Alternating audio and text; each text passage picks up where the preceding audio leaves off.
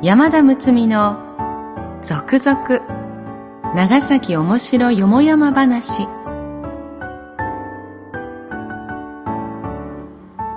ポッドキャスト長崎の歴史シリーズ。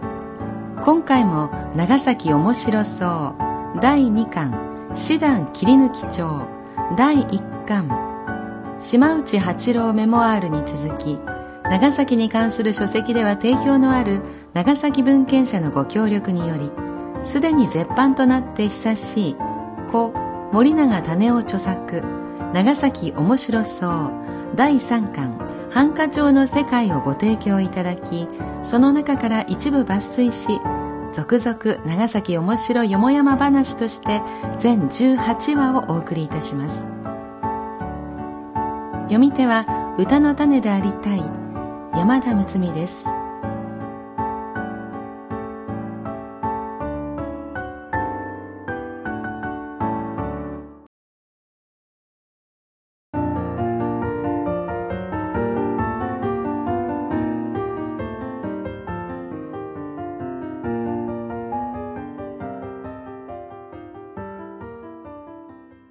第45話長崎御用書き留め浦上淵。後編。浦上村淵の記録後編。暗闇から発砲。安政3年8月17日小瀬戸浦の漁師の与五郎兵五郎貞吉の3人は夕刻から船を出し硫黄島の沖手6里ほどのところへ出た。そして翌18日朝6時頃からマグロ漁にかかっていると昼過ぎになってイギリスの外輪蒸気船が1、2丁ほど離れて見えた。といきなり石火や大砲の発射をはじめ、漁船から2軒くらいのところへ2、30発の弾が飛んできた。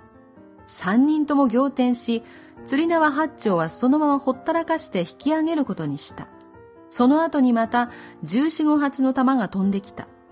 他にも3艘ほどイギリス船が見えていたが、その船からは発砲しなかった。三人は夜中遅くなって、やっと小瀬戸浦に帰り着いた。よほど激しい衝撃を受けたと見えて、与五郎と貞吉はそのまま寝込み、兵五郎がそのことを庄屋の志賀九郎に届けた。しかし、そのことについては役所から何の沙汰もなかった。井戸端事件。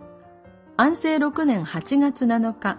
悪の裏号の義一、福太郎、為三郎の三人が畑の草取りに行き、昼食を食べに帰ろうとして船着き場に差し掛かった。そこにある井戸端で衣類の洗濯をしていたアメリカ人が三人の姿を見かけると傍らに寄ってきていろんな手真似をして何か話しかけてきた。三人には何のことやらさっぱりわからない。知らん顔をして行き過ぎようとすると、そこにあった薪を拾ってギーチを殴りつけようとした。ギーチがびっくりして逃げると、どこまでも追っかけてきて、今度は道端で引き抜いた杭で殴りつけた。ギーチは近くの家に飛び込んで助けを求め、駆けつけた村役人たちがやっとアメリカ人を追い返してくれた。何のために殴られたのかわからないギーチは尺に触ってならなかった。後から気遣ってやってきた福太郎と為三郎に女性を求め仕返しに引き返した。さっきのアメリカ人はまだ選択を続けていた。油断を見すましてギーチが薪で殴ると、相手は海中に飛び込んで悲鳴を上げた。製鉄所勤めのオランダ人が仲裁に入り、アメリカ人を自分のバッテラに乗せて本線の方へ漕いで行った。この船着き場近くの井戸端には毎日アメリカ人が船からやってきて洗濯をしていた。洗濯終わった衣類は遠慮会釈なくようやく実りかけた稲の穂の上に広げて干した。せっかくの穂が倒れて、これでは実りが少なくなるんではないかと百姓たちは案じていた。いくら静止してもアメリカ人たちは聞かなかった。しかもこの井戸はどれほどの日照り続きでもかって水の枯れた試しがなく、近所一円の住民たちは、それを飲料用にし、大切にしている井戸だった。アメリカ人はそれを尻目に衣類をそのまま井戸に突っ込んだり、石鹸の汁を流し込んだりして飲めなくしたりした。8月9日のごときは、アメリカ人は鉄砲や棒などを用意してきて通行人を脅しつけたり、水汲みに来た百姓たちを追っ払ったりした。こんな調子では通行人も不散だし、百姓たちは飲み水にも困り、農作物の被害も大きいと案じた。今後アメリカ人に限らず、外国人には一切この井戸を使わせぬようにしてほしいと、百姓総大連盟庄屋奥垣で大官に願い出た。偉人さんの贈り物。鎖国が解けて開国となり、外国船は自由に入港し、外国人の往来も茂くなった。安政6年6月、その外国人たちから手紙の配達を頼まれたり、品物を送られるようなことがあっても、事情の遺憾を問わず固く断ること、やむなく押し付けられるような場合があったらすぐに届け出て詳しい事情を話すこと、もし隠し立てをして後日にバレたら吟味の上在家に処せられる旨の達しがあった。そのすぐ後、稲佐のご神事に私祝しているロシアの戦将から三般酒二升と生姜の蜂蜜漬け一坪が送られたと言って、庄屋の志賀九郎助が大官のもとへ届けてきた。大官が奉行の意向を伺うと、もらっておいてよかろうとのことだった。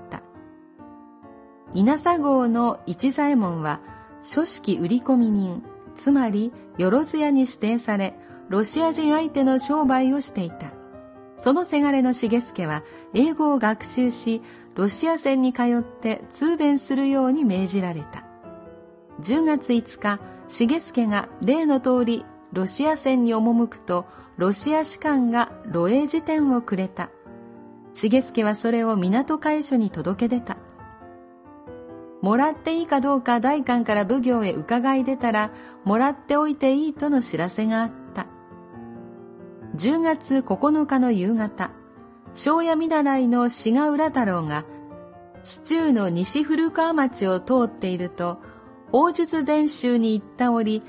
顔見知りになったオランダ船の士官に出会った。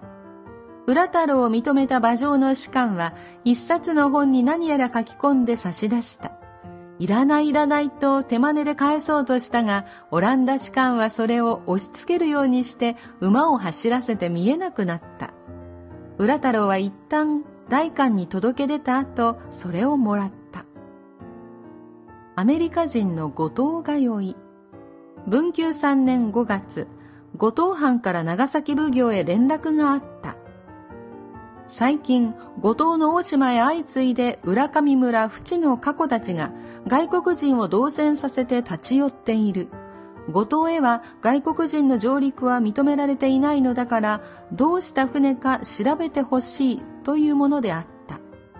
庄屋の志賀九郎助が大官の命によって村内のものを正してみると次のようなことが分かった。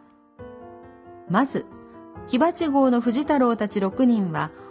大浦の下り松居留場にいるアメリカ人屠殺省利益に雇われた。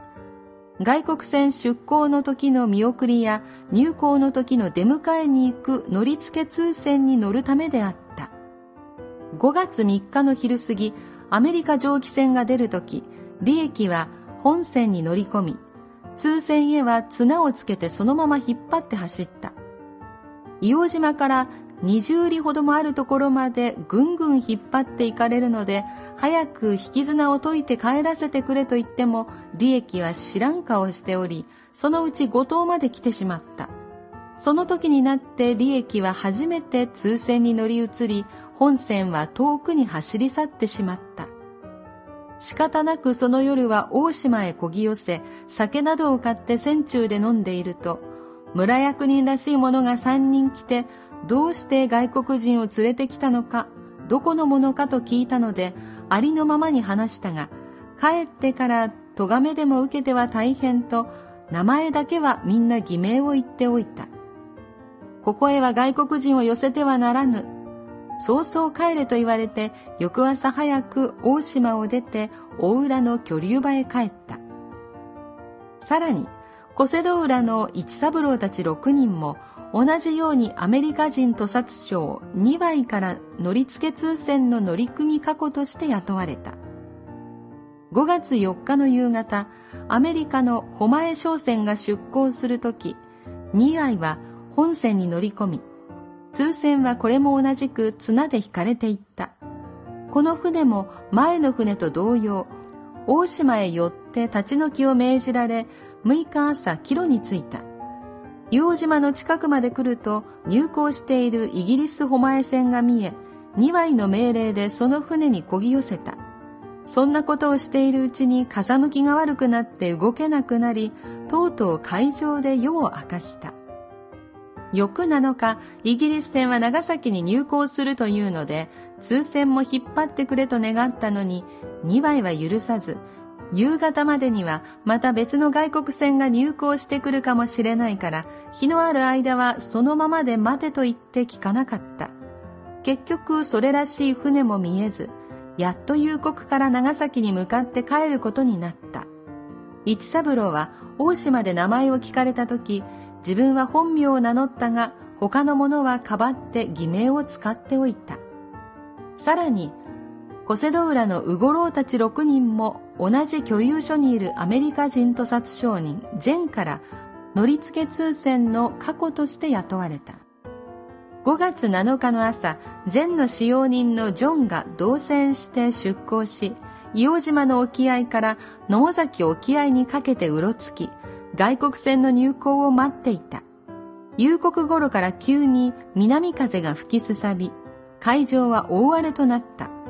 砲を下ろし、舵だけを使って夜通し漂流し、いつの間にか五島近くに来ていた。8日朝、すでに食べ物がなくなりかけていたから、近くの大島に向かい、昼頃着いた。村役人が3人来て、いろいろ正したので、ありていに答え、米も買ってもらった。取り調べの間、うごろう一人が役場に留め置かれ、ジョンが乗った船には役人が乗り込んで警備していた。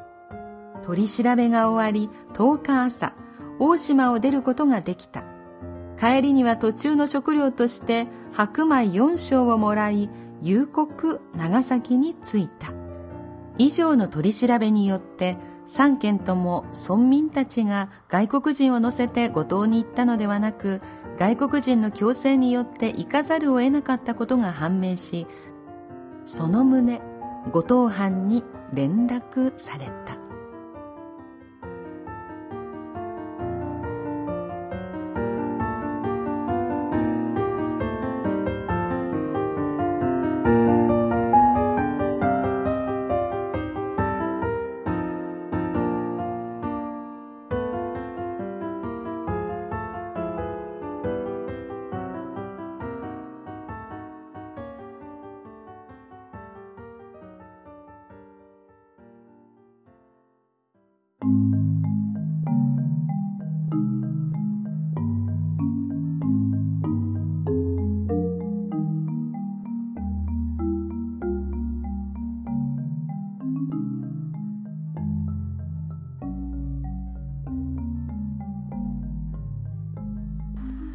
長崎御用書き留め、今回の3編も面白かったですね。やっぱり御用書き留めだから、あの、しでかしたことがもちろん載ってるんですけど、このシリーズを読むようになって、日本人がどんな目に遭ってきたのかっていうことが、今までの想像してもいなかった世界を知ることができるようになりました。人が良すぎて、いいように利用されたんだなぁと思わなくもない。いや、思えて仕方がない。そうに違いないみたいな。もし、日本がそのまま鎖国をすることができていたら、今頃はどんな国になっていたんでしょうね。まあそんなことはありえないことなんでしょうけれども、なんか想像してみたくなりました。ブータンみたいな国だったかしら、とか思いを馳せています。このポッドキャストは長崎文献社のご協力により NOC 長崎卸センター NOCS 長崎卸センターサービスがお届けしております。本文中、差別、または差別的とみなされかねない表現がある可能性もありますが、著作者にはもとより、その意図がないことはもちろん、長い期間出版され続けている書物であることなどから、朗読用のテキストとして多少の言い回しの変更、言い換え、省略を行いましたが、原作の遮奪な香りを残すべく、ほぼ原作に沿って朗読いたしております。また、このポッドキャストに対するご意見、ご指摘は、nocs アットマーク 064.com まで電子メールでお送りいただければ、その内容のご紹介を当社ホームページで行い、今後の配信の参考とさせていただきます。なお、長崎文献社は貴重な長崎ものの書物を数多く出版されております。そこで当社でもホームページにて書籍販売のお手伝いをすることにいたしました。もちろん、長崎文献者サイトでも購入することができます。詳しくは両社のホームページで。次回までしばらくの間さようなら。歌の種でありたい歌種の山田睦美でした。